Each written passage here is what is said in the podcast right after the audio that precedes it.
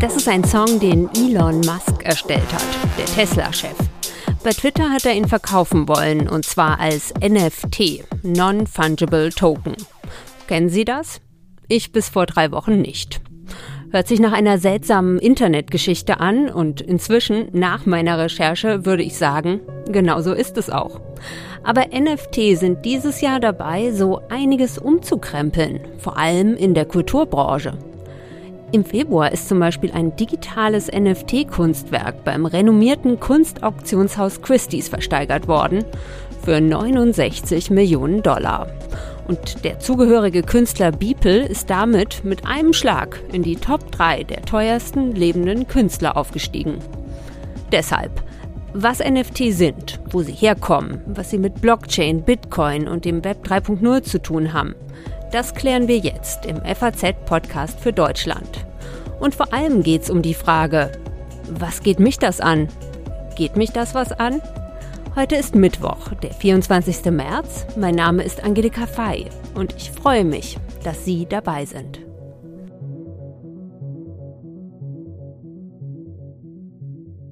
Von Bitcoin, also Kryptowährung, und der zugehörigen Blockchain-Technologie haben wohl die meisten schon mal gehört. Und NFT sind irgendwie sowas ähnliches. Auch sie benutzen die Blockchain. Aber was daran das Spannende ist, das erste Mal schwappt das Ganze jetzt aus dem Bereich Kryptowährung rüber in ein anderes Feld, nämlich in die Kulturindustrie. Zum Beispiel bei der Rockband Kings of Leon. Die haben ihr letztes Album in sehr limitierter Auflage auch als NFT verkauft. Wie wir da gelandet sind und wie alles anfing mit Blockchain und Bitcoin, das will ich jetzt in Ruhe nochmal aufrollen mit meinem Kollegen Franz Nestler. Er schreibt für die FAZ über Zukunftsthemen im Finanzmarkt. Hallo Franz. Hallo, grüß dich. Franz, hol uns doch bitte nochmal ab. Wie fing das alles an mit Bitcoin und Blockchain? Ja, also das Thema Blockchain ist schon ungefähr 12, 13 Jahre alt. Also im Jahr 2008 gab es dazu einen White Paper, ein äh, Dokument, wo einfach sich jemand drüber Gedanken gemacht hatte, wie so eine Blockchain aussehen könnte. Blockchain, das klingt erstmal kompliziert, ist aber im Prinzip nichts anderes als eine fälschungssichere Datenbank. Ähm, und auf Basis dieser fälschungssicheren Datenbank kam dann auch gleich die erste Anwendung relativ zeitnah. Und zwar, das war der Bitcoin im Jahr 2009, den mittlerweile wirklich, glaube ich, fast jeder kennt wo ein Bitcoin schon sehr viel Geld mittlerweile wert ist. Aber das ist natürlich auch ein bisschen ideenlos gewesen, so ein Bitcoin, weil das ist einfach nur etwas fälschungssichere Geld da rein äh, in die Blockchain da reingeprügelt. Und was wir jetzt gerade sehen mit den NFT, das ist genau das, dass man auf Basis dieser Blockchain, die in einen ganz anderen Bereich reingebracht hat, aber immer noch auf der Basisidee aufgebaut hat. Und das äh, Konzept von NFT beruht aber auf Verknappung, oder? Also könntest du uns das nochmal erklären? Ja, also es ist ja grundsätzlich so, das ist ein allgemeines Problem im Digitalen, dass Dinge eigentlich fast unbegrenzt oft kopiert werden können. Es ist egal, ob es dabei um Fotos geht, ob es dabei um Computerspiele geht, ob es da um Musik geht. Wenn etwas digital ist, kann es eigentlich fast immer kopiert werden. Oder es gibt halt irgendwelche Vehikel, die ziemlich unpraktisch sind mit irgendwelchen Kopierschutzsachen, die dann aber für den Nutzer auch nicht sonderlich äh, elegant sind. Und da ist natürlich jetzt das Gute, dass bei diesen NFT es eben kein Kopierschutz mehr bedarf. Es gibt jetzt einfach dank der Blockchain ein fälschungssicheres Zertifikat, das einem digitalen Dokument oder einem digitalen Objekt einen Besitzer zuweist. Und das ist das Praktische daran. Naja, aber den Song zum Beispiel, den ich am Anfang der Sendung gespielt habe, den gibt es ja einfach auf Twitter. Also den haben tausend Millionen äh, Leute gesehen und den kann sich ja auch jeder ziehen. Also die eine Datei gibt es doch noch tausendfach, aber worin besteht denn die, die Einmaligkeit? Also NFT gibt es natürlich in ganz vielen verschiedenen Möglichkeiten. Also es gibt NFTs, die gibt es zehnmal, die gibt es zwanzigmal oder die gibt es nur einmal. Und in dem Fall wäre es jetzt so, dass man, die Datei kann man zwar unbegrenzt oft teilen, aber sie gehört im Prinzip einem. Es kann einer von sich behaupten, ich habe damals das Original gekauft. Und das ist etwas, was gerade junge Menschen total reizvoll finden, wenn sie das Original von etwas haben. Und das ist auch eine neue Entwicklung. Und was war dann die erste Anwendung der NFT? Also, wenn man etwas zurückgeht, ich hatte ja am Anfang von den Digitalwährungen gesprochen, von denen es ganz viele gibt. Und eine dieser Digitalwährungen ist Ethereum oder Ether. Ähm, und auf Basis dieser Digitalwährung ähm, wurden die sogenannten CryptoKitties erfunden. Das war eine Art schon von so einem kleinen Computerspiel, so eine Art, das kann man am besten als Pokémon äh, beschreiben, wo man selbst sich so kleine Katzen züchten konnte und das auf Basis der Blockchain von Ethereum. Das war mit eines der beliebtesten äh, oder die beliebteste Anwendung auf dieser Blockchain. Und das war damals auch die erste Anwendung, die im Prinzip schon ein NFT war. Und diese CryptoKitties gibt es ja immer noch. Also ich habe das mal gegoogelt, da kann man welche kaufen, die kosten dann irgendwie 900.000 US-Dollar. Ja, das ist Wahnsinn. Das kann man sich halt auch wie damals vorstellen, ähm, als es Pokémon gab dass es da gab es auch welche, die wertvoller waren und weniger wertvoll. Und das wurde jetzt nochmal in eine ganz neue digitale Art und Weise rübergehoben. Und das ist äh, das Spannende daran.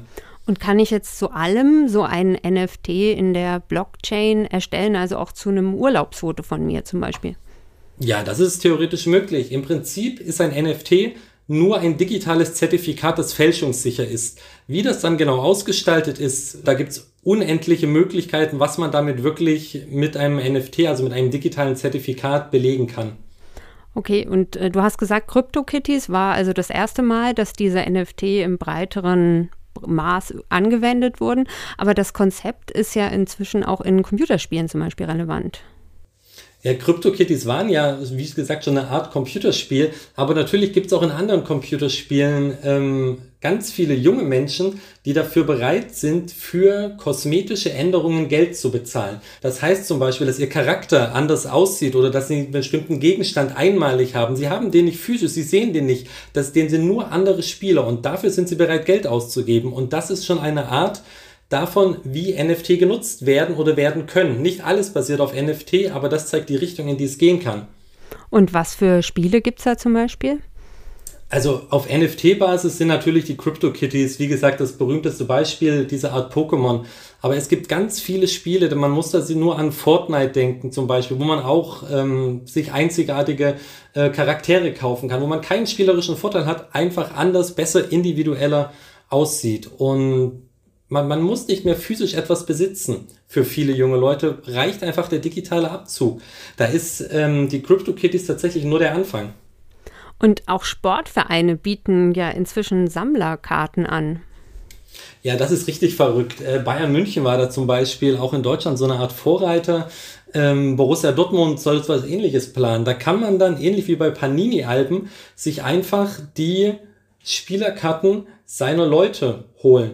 Und das ist komplett Wahnsinn, weil dafür werden wirklich teilweise fünfstellige Beträge aufgerufen, wenn man einen seltenen Robert Lewandowski oder einen seltenen Manuel Neuer sich holen kann.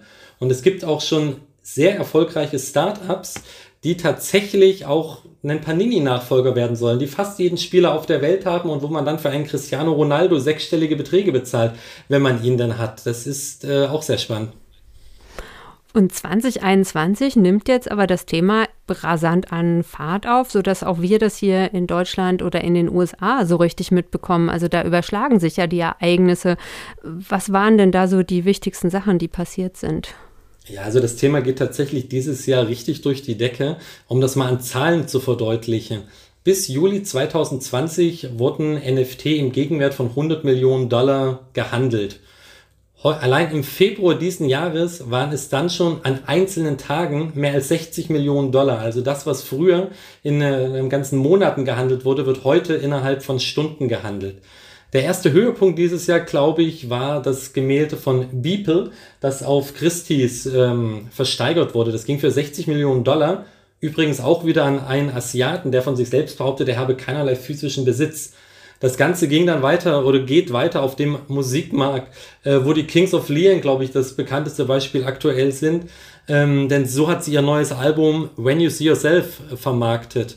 Äh, man konnte da zum Beispiel Token für goldene Tickets erwerben, die richtig teuer waren, also wo wir wirklich vom sechsstelligen Beträgen sprechen. Da konnte man dann ähm, ein digitales Album hat man bekommen. Man konnte auf jede Konzerttour bekommt man vier Plätze in der ersten Reihe reserviert. Ein Treffen mit der Band gehörte dazu, ein Limousinenservice und das alles auf Basis dieser NFT.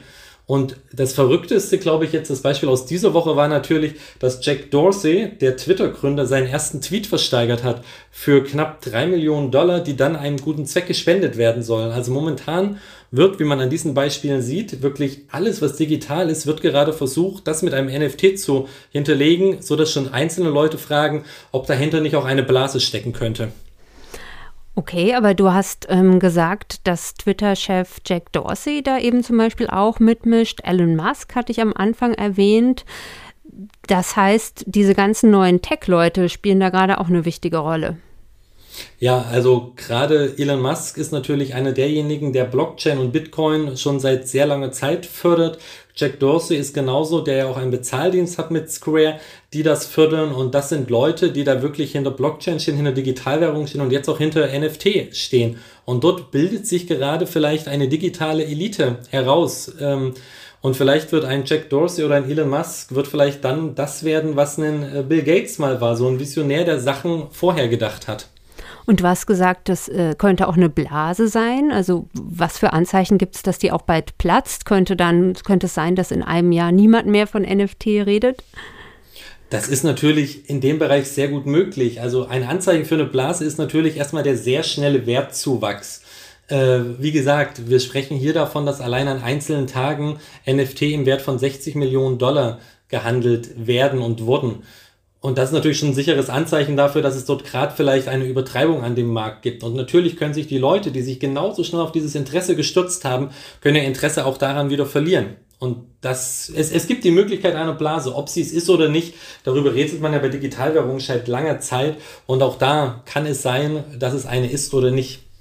Franz, vielen Dank für deine Einschätzung. Sehr gern. Die Basis für Bitcoin und NFT ist die Blockchain. Damit kennt sich der Wirtschaftsprofessor Philipp Sandner außerordentlich gut aus. Er leitet das Blockchain Lab an der Frankfurt School of Finance and Management. Hallo, Herr Sandner. Hallo, Frau Fay, guten Tag. Herr Sandner, ein Stichwort, das immer wieder fällt bei den Themen Kryptowährung und jetzt auch bei NFT, ist Dezentralisierung. Denn mit Kryptowährungen können ja Geldgeschäfte ohne zentrale Institutionen wie Banken oder nationale Währungen gemacht werden. Und mit NFT kann Kunst am etablierten Kunstmarkt und Plattenmarkt vorbei verkauft werden. Aber wird sich das wirklich zu einer weitreichenden Dezentralisierung entwickeln?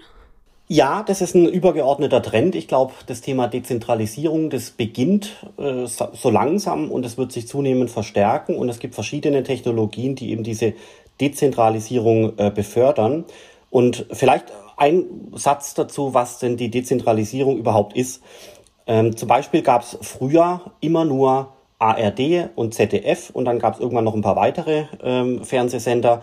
Inzwischen haben sie zig Social Media, sie haben Twitter und Facebook und alle möglichen äh, Medien, mit denen sie vor allem junge Leute erreichen. Und damit kann jeder mit seiner Internetseite, mit seinem Facebook-Account, mit seinem Twitter-Account zu einem eigenen Verlag werden, zu einem eigenen Magazin quasi. Das sieht man auch mit der ganzen Diskussion um die Influencer und so weiter. Das heißt, äh, dieses Gefälle zwischen, es gibt oben jemand, der alles koordiniert und unten gibt's die Masse, die hört zu oder äh, folgt quasi. Das wird aufgebrochen und äh, man sieht mehrere Instanzen, die eben auch dezentral agieren können und nicht nur konsumieren. Und in der Blockchain-Technologie ist eben genau dasselbe der Fall. Äh, Im Zahlungsverkehr mit Euro und ähnlichem ist es so, dass Sie seit jeher natürlich eine Bank brauchen. Die Bank koordiniert das Ganze. Ich als Kunde habe ein Konto bei der Bank, Online-Banking heißt es und so weiter.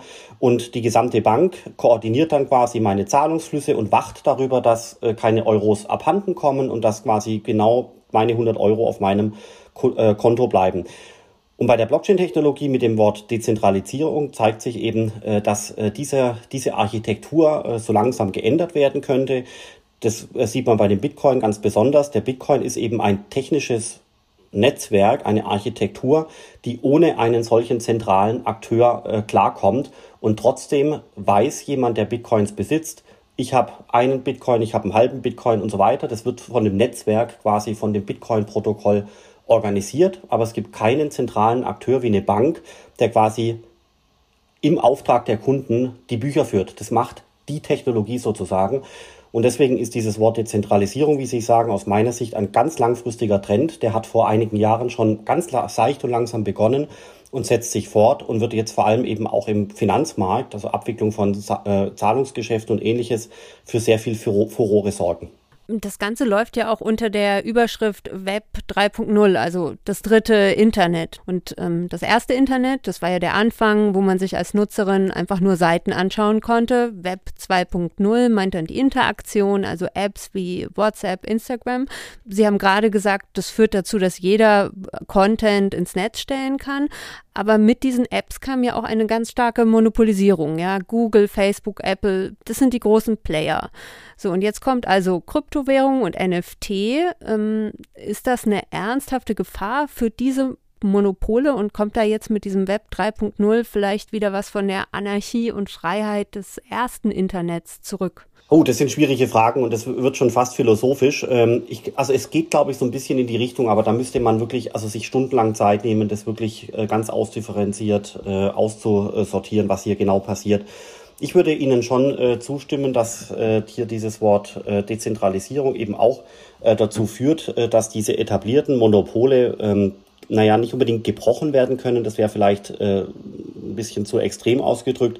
Aber diese Monopole müssen sich eben auch trans transformieren, weil sie derzeit ähm, relativ zu dem, was sie abwickeln, zu ineffizient sind. Also Monopole äh, sind Plattformen zum Beispiel, Intermediäre und ähnliches, die quasi ja, Austauschprozesse, Medienprozesse und so weiter kanalisieren und organisieren und sich dafür eben auch eine entsprechende äh, Erfolgsbeteiligung, also ein, ein Revenue Share herausziehen. Das sieht man zum Beispiel beim Musikbusiness ganz gut.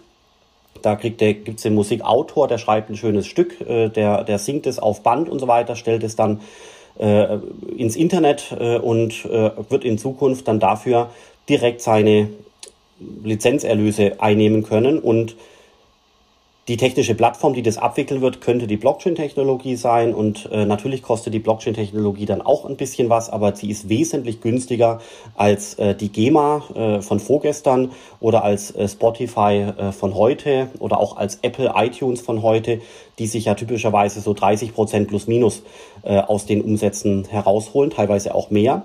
Und äh, insofern ähm, wird die Blockchain-Technologie diese Austauschprozesse zwischen jemandem, der etwas erstellt und jemandem, der etwas konsumiert, in Zukunft wesentlich effizienter abbilden, damit kein Intermediär, keine Plattform in der Mitte 30 Prozent äh, des Umsatzes quasi für sich beschlagnahmen. Mein FAZ-Kollege Franz Nestler hat mir in der Sendung schon erklärt, dass man beim Thema NFT und Kryptowährung ganz klar sehen kann, Jugendliche, junge Menschen haben dann unkomplizierten Zugang, Menschen über 40 nicht. Beobachten Sie das auch? Ja, das ist absolut richtig. Also mein, äh, es gibt äh, die, äh, die ältere Generation, vielleicht äh, 50 plus, ähm, würde ich mal so sagen, oder 60 plus. Die ist natürlich nicht mit der ganzen Technologie aufgewachsen. Ähm, die würde man auch als äh, Leute bezeichnen, die sich das ganze digitale Thema anlernen mussten. Dann gibt's die Generation so zwischen ja, 30 und 50 würde ich mal sagen, die, äh, das sind schon teilweise Digital Natives. Das sind Leute, äh, wie auch ich zum Beispiel, äh, die haben mit 16 ihren ersten Computer geschenkt bekommen, haben dann begonnen zu programmieren und sind quasi mit der Technologie aufgewachsen, haben das auch gar nicht groß hinterfragt, mussten sich es auch nicht extra anlernen, sondern sind eben von Anbeginn damit sozialisiert worden. Und dann gibt's die noch jüngere Generation, also 30 minus. Ähm, das sind Leute, die nicht nur mit äh, Computer und ähnlichem aufgewachsen sind, sondern wirklich mit einer Vielzahl von digitalen Medien, Geräten, Handy hier, Computer dort, äh, Social Media, WhatsApp, alles gleichzeitig. Äh, und die könnte man als ja, noch Digital Native in einem höheren Ausmaß bezeichnen. Und das sind auch Leute, die wir zum Beispiel an der Universität natürlich ausbilden. Das sind die äh, jungen Studenten, vom Alter her 18, 19, 20, manchmal 23 oder 25 Jahre.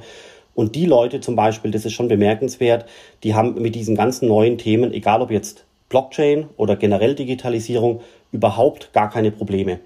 Und die verstehen auch Blockchain äh, relativ schnell, haben da einen guten Zugang, äh, sind relativ offen und haben deswegen auch die Möglichkeit, natürlich auch weil sie Zeit haben, ja, sich mit dem Thema zu beschäftigen, haben deswegen auch die Möglichkeit, sich in Windeseile mit dem Thema zu beschäftigen. Und äh, gerade bei uns an der Frankfurt School gibt's äh, ganze Klicken, die sich jetzt mit NFTs zum Beispiel beschäftigen oder ganze Klicken, die sich mit Kryptowährungen beschäftigen. Das ist wirklich faszinierend, wie so eine Art Hobby.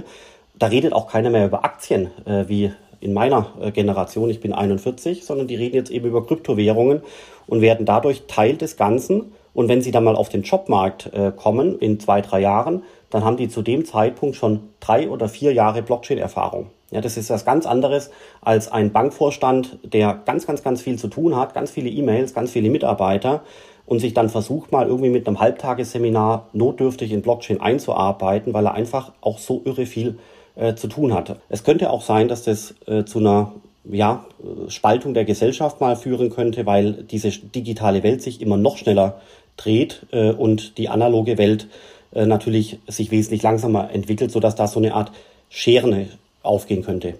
Mhm. Und jetzt nochmal zurück zu dem ganz aktuellen Hype um NFT. Äh, die ganz konkrete Frage, würden Sie jetzt dazu raten, in NFT-Kunst zu investieren? Also ja und nein, das kann man so pauschal nicht sagen. Also zunächst mal muss man das äh, ein bisschen erläutern. Bei NFTs geht es ja darum, dass quasi Kunst komplett digitalisiert wird und abstrahiert wird von einem äh, physischen Ding, was ich anfassen äh, könnte, ja. Und das ist das gleiche wie mit Kryptowährungen. Soll man in Kryptowährungen investieren oder nicht, kann man so auch nicht mit Ja und Nein beantworten, sondern man muss vorwegschicken, dass man sich zunächst mal intensiv mit der Thematik beschäftigen muss. Und mit intensiv meine ich mehrere Wochen Vollzeit äh, dieses Thema analysieren, versuchen zu verstehen und so weiter, um letztendlich die Mechanismen, die Funktionsweisen und vor allem auch die Chancen und Risiken äh, kennenzulernen, weil wer hier Fehler macht, der äh, würde einfach sein Geld zum Fenster rauswerfen, weil er in falsche Projekte, schlechte Projekte, betrügerische Projekte investiert äh, und äh, möglicherweise diese äh, die echten versteckten Hidden Champions äh, der Projekte möglicherweise nicht mehr sehen äh, würde, weil das erfordert schon ein gewisses, eine gewisse Kenntnis von dem gesamten Bereich. Das betrifft Kryptowährungen genauso wie die NFT-Themen. Viel Theorie, viel Hintergrund war das bisher. Deshalb jetzt mal ganz konkret. Wie läuft das, wenn ich meine Kunst als NFT im Netz verkaufen will? Und lässt sich damit Geld machen? Das kann mir Max Harich sagen. Er ist Gründer der Münchner Botschaft der litauischen Künstlerrepublik Užupis. Er ist Konzeptkünstler und beschäftigt sich viel mit künstlicher Intelligenz und jetzt eben auch mit NFT. Hallo, Herr Harich. Hallo. Herr Harich, Sie verkaufen Ihre Werke als NFT. Wenn ich das jetzt auch machen will, mit einem Foto zum Beispiel, wie mache ich das dann? Das ist im Prinzip nicht wirklich schwierig. Ähm, es gibt verschiedene Internetbörsen, auf denen man das machen kann, zum Beispiel OpenSea.io, Rarible, SuperRare, da gibt es verschiedene. Ähm, für manche braucht man eine Anmeldung und muss eben als etablierter Künstler anerkannt sein. Auf manchen kann jeder beliebige Mensch einstellen, was er möchte. Und die wichtigste Voraussetzung dafür ist erstmal, dass man Dateien hat, die man verkaufen möchte. Und zweitens, dass man sich äh, Kryptowährungen zulegt. In den meisten Fällen ist das die Ethereum-Währung. Äh, die muss man sich erst auf einer Kryptobörse besorgen. Das kann man zum Beispiel auf Binance oder Coinbase machen, äh, wo, man sich die, wo man die einfach mit seiner Kreditkarte kaufen kann. Und dann muss man sich ein Firefox-Plugin oder ein Browser-Plugin installieren, wie zum Beispiel Metamask. Das ist dann eine Art digitale Geldbörse für Kryptowährungen. Und dann kann man von seiner Kryptobörse die gekauften Kryptowährungen auf diese, äh, auf, dieses, auf diese digitale Geldbörse überweisen. Und mit dieser Geldbörse kann man sich erstens auf einer dieser Plattformen anmelden und identifizieren und zweitens dann seine Kunstwerke minten. Das bedeutet, sie an die Blockchain anheften und das kostet im Moment äh, noch Geld. Manchmal weniger, manchmal mehr, je nach Uhrzeit und je nachdem, wie viele Leute das gerade gleichzeitig probieren. Also das heißt, bevor ich selber meine Kunst verkaufen kann, muss ich erstmal selber ein bisschen was bezahlen dafür, dass die quasi ins Netzwerk kommt. Ja, in den allermeisten Fällen. Also ich, ich, weiß nicht, ob es mittlerweile auch Börsen gibt, wo das, wo man völlig kostenfrei starten kann. Äh, das kommt darauf an, je nachdem, wie die Börse das äh, handhabt. Ähm, es gibt Börsen, wo man sozusagen sofort das äh, Kunstwerk an die Blockchain anheftet. Da muss man mit relativ äh, großen Beträgen teilweise starten. Das kann in mehrere hundert Euro kosten. Es gibt Börsen, wo man, äh, wo die Kunstwerke erst dann an die Blockchain angeheftet werden, in dem Moment, wo sie verkauft werden. Ähm, und dass dann dieser Betrag dann auch von dem Käufer übernommen wird. Aber in allen Fällen muss man meistens seinen Account erstmal äh, authentifizieren und dafür ist eine Vorauszahlung notwendig. Okay, Sie machen das ja jetzt schon mit äh, verschiedenen Werken. Ähm, verdienen Sie Geld damit? Äh, schön wär's. Ähm, naja, was heißt schön wär's? Es ist nicht unbedingt der Anspruch, mit diesen, Gel äh, mit diesen Werken selber Geld zu verdienen. Ich habe ganz, ganz, ganz bescheidene Einkünfte. Ein, ein paar kleine Pixel habe ich schon verkauft äh, für ein paar Dollar jeweils das Stück. Und das ist aber noch ein Bruchteil von dem, was ich bisher investiert habe, um diese Kunst anbieten zu können. Genau, weil Sie machen das ja eigentlich gar nicht nur, um jetzt einfach Ihre Dateien zu verkaufen, sondern Sie interessieren sich ja für das Thema. Also Sie, Sie thematisieren ja auch NFT in Ihren Werken. Also Sie haben es ja gerade schon gesagt, Sie verkaufen nämlich zum Beispiel einzelne Pixel, ja. Also Sie machen Meta-NFT-Kunst, nenne ich das jetzt mal, ja. ja. Was finden Sie denn spannend an diesen Non-Fungible Token? Also zum ersten finde ich grundsätzlich jede neue Technologie spannend äh, und vor allem bei NFT, da stecken ja ganz, ganz, ganz viele Annahmen dahinter, wofür das jetzt wertvoll sein könnte. Und die ganz große Vision dahinter ist, dass das eine wichtige Technologie ist, um in das Metaversum überzugehen. Das ist so die Science-Fiction, Utopie oder Dystopie, je nachdem, wie man es nimmt. Was ist das? Metaversum? Holen Sie mich ab. Ja, das Metaversum ist sozusagen ein Cyberspace, in dem man aber komplett als Mensch hinübergehen kann, sodass man, wie bei dem Film Die Matrix, man kann in einen Cyberspace hinübergehen und sich wirklich körperlich dort fühlen. Und in diesem Cyberspace kann, ist alles möglich, was man programmieren kann. Und dort kann man alles haben und besitzen, was man eben mit NFT kaufen kann. Denn das große Versprechen von NFT, dieser Technologie, ist, dass sie äh, Besitz im digitalen Raum ermöglicht. Also bisher, sobald man eine Datei ins Internet gestellt hat, äh, hat ja jeder Zugriff auf diese Datei gehabt, der sie mit seinem einem Rechtsklick runterladen konnte. Und äh, dieser Zugriff, der ist nach wie vor möglich, aber eben dieser Besitz nicht mehr selber. Und ich glaube auch langfristig wird auch dieser Zugriff auf Dateien an den Besitz gekoppelt werden. Und äh, das sind halt einfach absolut äh, umwälzende Veränderungen, die da auf den digitalen Raum zukommen. Äh, wenn dort eben Besitzanspruch für einzelne Dateien ermöglicht wird. Wobei ich aber gleichzeitig glaube oder meine zu beobachten, dass eigentlich das Gegenteil der Fall ist. Also diese Versprechen, dass man digital, äh, Besitzanspruch im digitalen Raum durchsetzen kann, das feuert eher zurück und führt dazu, dass Besitzansprüche im, äh, wird im, im physischen Raum verwässert werden und plötzlich ganz neue Fragen darüber gestellt werden, ab wann besitze ich etwas, wann habe ich überhaupt Zugriff auf etwas, wann gehört mir etwas? Und ab wann ist zum Beispiel das Urheberrecht verletzt, äh, wenn ich mit dem Besitztum von anderen Menschen arbeite, was ja im, gerade im künstlerischen Bereich sehr, sehr, äh, eine sehr, sehr viel diskutierte Frage ist, wo man öfter mal andere Künstler zitiert oder auch Sachen darstellt, abbildet, die von anderen Künstlern und Designerinnen entwickelt wurden. Beim Thema NFT geht es ja eben auch um, um Einmaligkeit. Also wie, wie stellt man Einmaligkeit her im digitalen Raum? Und ähm, ein Gedanke, der da kommen kann, ist ja der äh, Philosoph Walter Benjamin hat 1936 den Aufsatz geschrieben, das Kunstwerk im Zeitalter seiner technischen Reproduzierbarkeit. Und da geht es ja unter anderem auch darum, dass die Reproduktion eines Kunstwerks seine Aura, seine Einmaligkeit zerstört, weil das eben 1936 massenhaft aufkam mit Fotos und so weiter. Ähm, ja, sind NFT da auch so eine Art Gegenbewegung, dass man doch wieder sowas wie Einmaligkeit schafft? Ähm, in einem gewissen Sinne würde ich dem auf jeden Fall zustimmen, äh, weil es jede einzelne Datei, also die, die einzelnen Kopien einer Datei identifizierbar macht. Bisher war eine Kopie identisch mit der nächsten, aber sobald sie auf die Blockchain angeheftet ist, kann eben nachverfolgt werden, wer hat die Kopie erstellt, an wen wurde sie verkauft, wurde sie verändert. Solche Sachen sind jetzt äh, nachvollziehbar. Andererseits ähm, also ist das was, was eigentlich mit dieser Vervielfältigung auch schon im, in, bei physischer Kunst genauso der Fall war. Ich meine, wenn äh, Andy Warhol seine Campbell Soup Dosen tausendfach reproduziert hat als Drucke, war trotzdem jeder Druck irgendwo einzigartig. Und das war ein Gedanke, mit dem er gespielt hat, um genau diese Vorstellung von Walter Benjamin äh, da auch in Frage zu stellen. Und Sie spielen da ja jetzt mit, ja. Und glauben Sie jetzt bezogen auf die Kulturbranche, dass das nur ein momentaner Hype ist oder wird das echte, längerfristige Auswirkungen haben? Also NFT-Kunst ist gekommen, um zu bleiben. Ähm, Im Moment ist definitiv ein großer Hype dabei. Das natürlich auch vor allem, der, der wird angetrieben durch unfassbar für mich absurde äh, Preise für NFT-Kunstwerke, die bezahlt werden. Nichtsdestotrotz glaube ich aber, dass es äh, eine sehr, sehr wertvolle Erweiterung für, die, für den Kunstbereich ist, da NFT-Kunst auch über das, was wir im Moment darstellen oder im Moment beobachten, dieses, dieser Fokus auf, so, ich kann auf einmal eine Datei besitzen. Ich kann jetzt behaupten, die gehört mir, was ja bei Kunstwerken genauso wichtig ist, äh, bei, bei physischen Kunstwerken.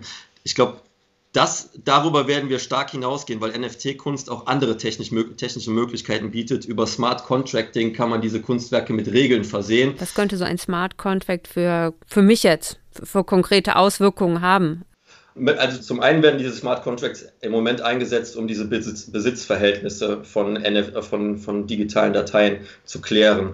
Um zum Beispiel äh, jetzt auf, die, äh, auf den Kulturbereich zurückzukommen, in der Musikindustrie ist das natürlich eine einzigartige Möglichkeit für Künstlerinnen, sich äh, ihre Werke selber zu vermarkten, ohne äh, irgendwelche äh, Zahlungen an große Plattenfirmen abgeben zu müssen und gleichzeitig auch ein bisschen Kontrolle darüber zu haben, wie oft eine Datei verteilt wird und sich darüber auch langfristig vor Raubkopien zu schützen. Wieso hat man Kontrolle? Weil äh, es gibt dann ja vielleicht auch eben nicht NFT-Kopien dieser Dateien. Äh, also aktuell ja, ähm, das ist aber, ich, ich gehe davon aus, dass langfristig das auch durchgesetzt wird, dass eben wie, wie es zum Beispiel bei iTunes der Fall war. Erst wurden dort MP3s angeboten und dann der passende MP3-Player dazu und der MP3-Player spielt nur Dateien ab, bei denen gesichert ist, dass man die auch vorher bezahlt hat. Und ich glaube, sowas wird langfristig, solche Standards werden auch entwickelt, damit alle MP3-Player solche Kunst oder äh, solche Musikstücke dann nur noch abspielen, wenn man sie wirklich gekauft hat vorher. Okay, also eine ganz konkrete Auswirkung, die Menschen, die sich sonst nicht mit Blockchain oder so beschäftigen, merken können, ist, dass diese Technologie NFT dann eben zum Beispiel beim Hören von Musikstücken eine Rolle spielt. Vielen Dank für diese ähm, Einblicke. Sehr gerne. Danke für das Interview.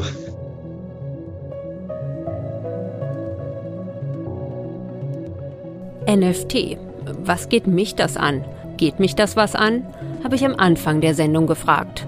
Mein persönliches Fazit ist, ja, das Thema geht mich was an, auch wenn ich nur die Auswirkungen von NFT, Blockchain und Bitcoin zu spüren bekomme. Etwa weil sich Monopole verschieben oder sogar auflösen. Stichwort Dezentralisierung.